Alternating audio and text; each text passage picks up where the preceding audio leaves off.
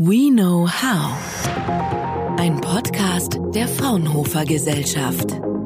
Die auf künstlicher Intelligenz basierende Sprachtechnologie ChatGPT hat in den letzten Wochen und Monaten Furore gemacht. Weltweit sind Medien, Wissenschaft, Industrie und private Anwendende überrascht von den Möglichkeiten, die der intelligente Chatbot bietet. Von schnellen Recherchen über Hilfe bei der Texterstellung bis hin zu Problemlösungen beim Programmieren. Was steckt hinter ChatGPT? Wo liegen zumindest aktuell noch Grenzen? Und was braucht es, damit gut funktionierende KI-Sprachmodelle auch in Deutschland und Europa betrieben werden können? Darüber spreche ich heute mit Professor Dr. Christian Baukage, Professor für Informatik an der Universität Bonn und Lead Scientist für maschinelles Lernen am Fraunhofer Institut für intelligente Analyse und Informationssysteme IAIS in St. Augustin. Mein Name ist Lisa Scherbaum und ich freue mich auf unser Gespräch. Herzlich willkommen im Fraunhofer Podcast, Herr Baukage. Vielen Dank. Herr Professor Baukage, seit dem Erscheinen Ende November 2022 gibt es ja viele Debatten um das KI-Sprachmodell ChatGPT. Viele Menschen sind fasziniert von Leistungsvielfalt und auch von der Leistungsstärke. Zum Einstieg gleich die Frage, nutzen Sie selbst ChatGPT auch abseits vom wissenschaftlichen Interesse schon in Ihrem Alltag? Und wenn ja, wofür? Nein, das tue ich nicht, aber das heißt nicht, dass das so bleiben muss. Ich habe aber äh, mich schon sehr intensiv mit dem äh, Chatbot unterhalten, war selbst sehr fasziniert von dem, was der so kann. Und ähm, als ein Beispiel dafür, wo ich es vielleicht in Zukunft nutzen könnte, ich habe es mal gefragt, wenn ich eine Vorlesung zum Thema Quantencomputing anbieten wollen würde, welche Themen in welcher Reihenfolge äh, müsste ich da behandeln? Und da hat mir dieser Chatbot tatsächlich ganz interessante Antworten gegeben. Ich hätte das selbst so nicht gemacht, aber man sieht schon, wo das in Zukunft hingehen könnte. Hm. Ja, interessant. Ähm, ich habe übrigens ChatGPT in der Vorbereitung jetzt auch schon genutzt und gefragt, was eine gute Einstiegsfrage für unser Gespräch sein könnte.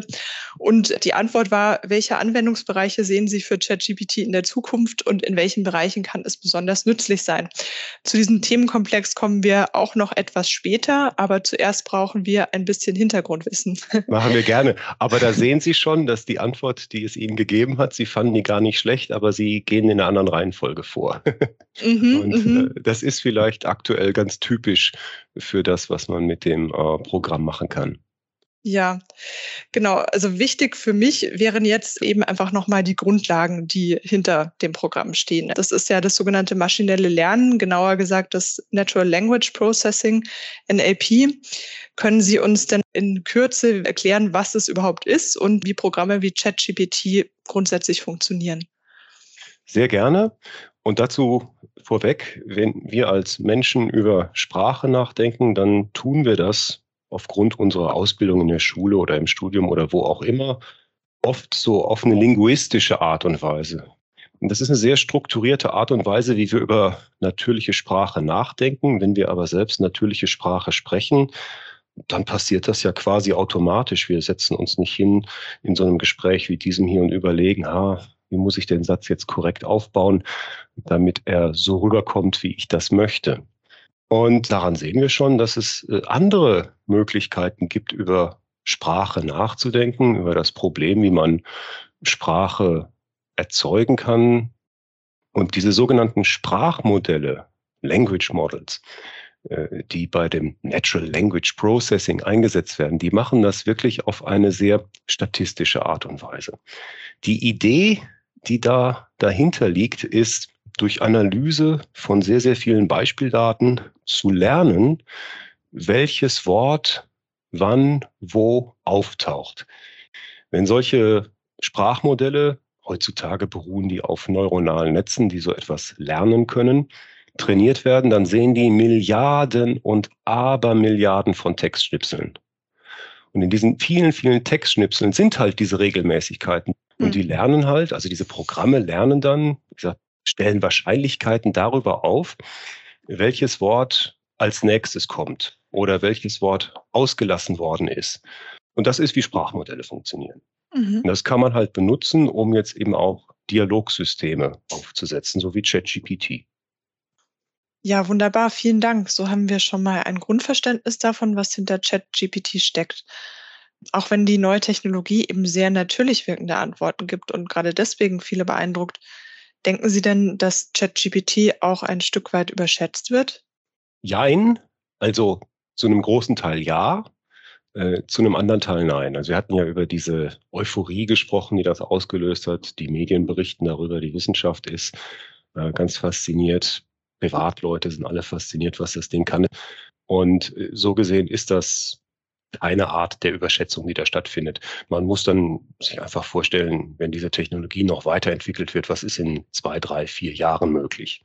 Äh, andererseits, mit dem aktuellen Stand der Technik, den wir da sehen bei ChatGPT, ist es schon so, äh, dass es wirklich faszinierend gut ist, aber so richtig brauchbar oft auch noch nicht. Es macht halt sehr viele Aussagen, die einfach nicht richtig sind. Das ist ein Vorwurf, den man diesem Chatbot machen kann, weil das Programm ist per se eigentlich gar nicht darauf ausgelegt, alles perfekt zu wissen. Es ist ein Sprachmodell, das weiß, welches Wort wann wie häufig kommt.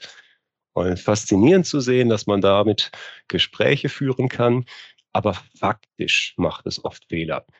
Das ist technisch gesehen aber kein großes Problem. Ich gehe davon aus, dass sich das in den nächsten paar Jahren lösen wird.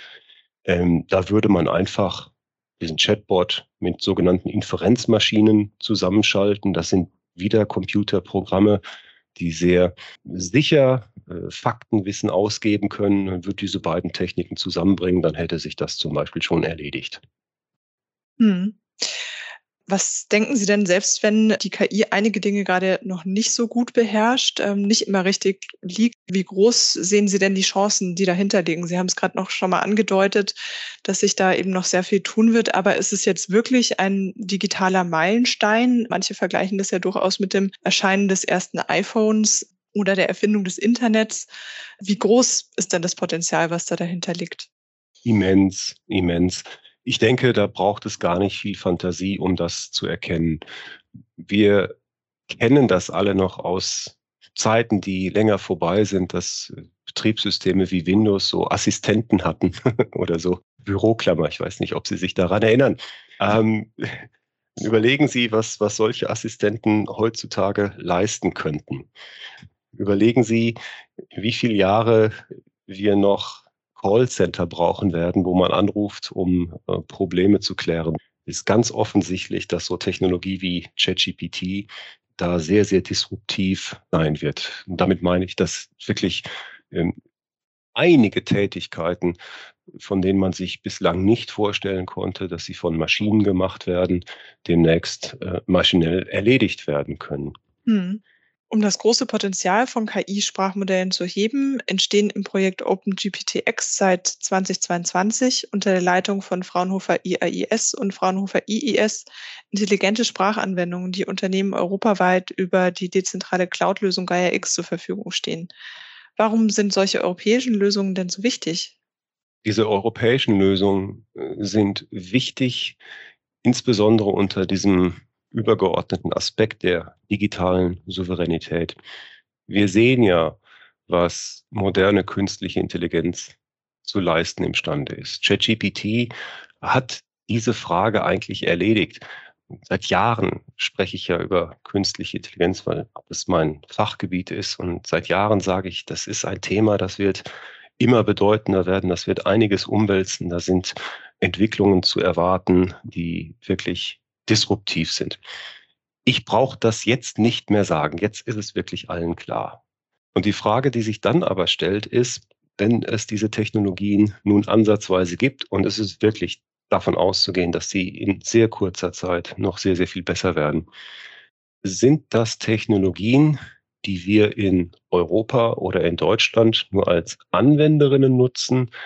Oder sind das Technologien, die wir wirklich beherrschen wollen? Die wir selbst umsetzen können, die wir selbst entwickeln können, die wir selbst auf unsere Bedürfnisse auslegen können. Anders gesagt ist das eine Form von Technologie, deren Entwicklung wir zum Beispiel nur den Amerikanern überlassen wollen oder nicht.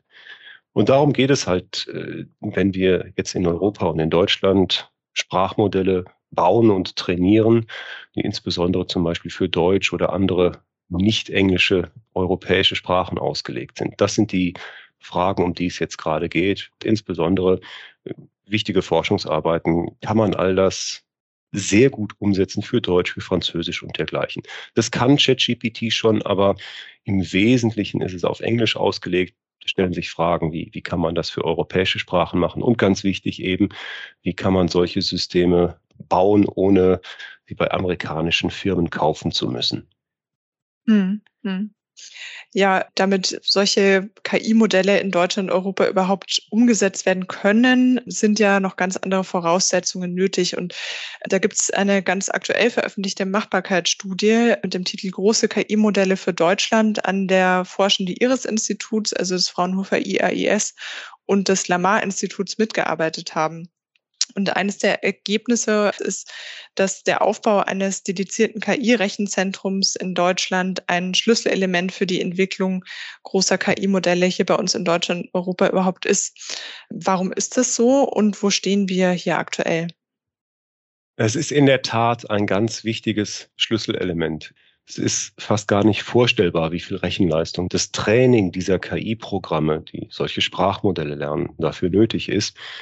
Und das ist mit einem einzelnen PC oder mit 1000 PCs oder sogar 1000 speziell ausgelegten Servern, denen diese speziellen äh, Hardware-Komponenten laufen, die heutzutage nicht mehr so teuer sind, aber auch noch nicht ganz so billig.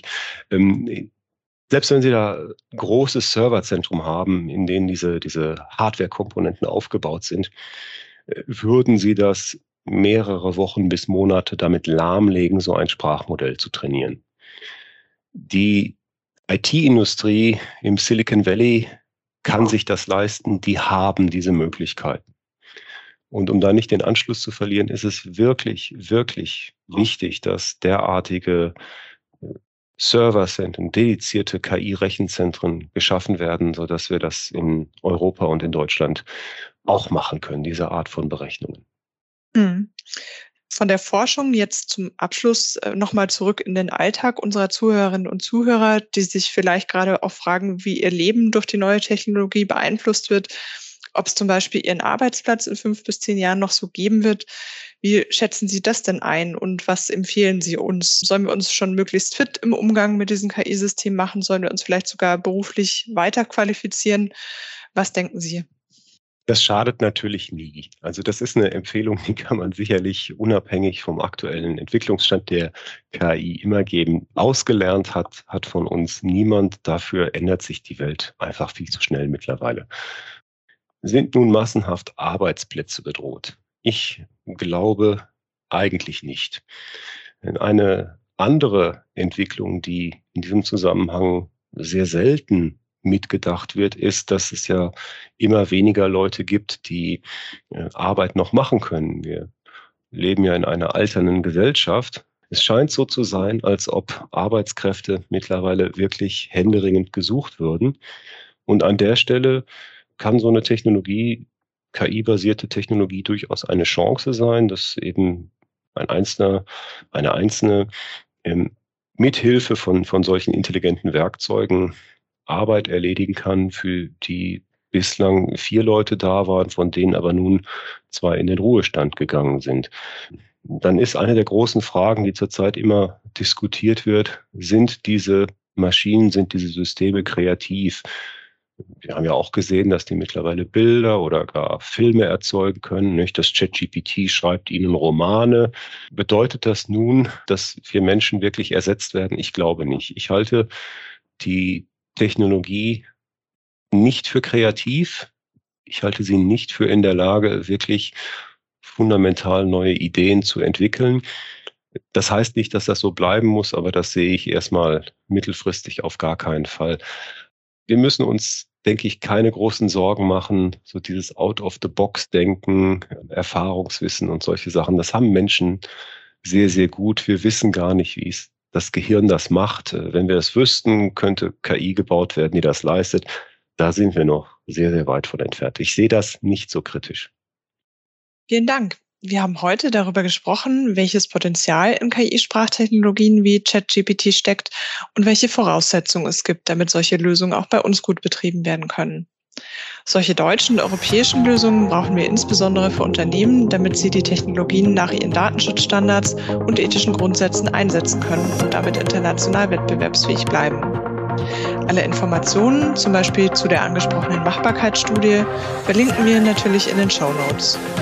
Danke für das angenehme Gespräch, Herr Professor Baukage, und natürlich für die ganz aktuellen Einblicke in die Entwicklungen rund um KI-Sprachtechnologien. Herzlichen Dank. Fraunhofer. We know how.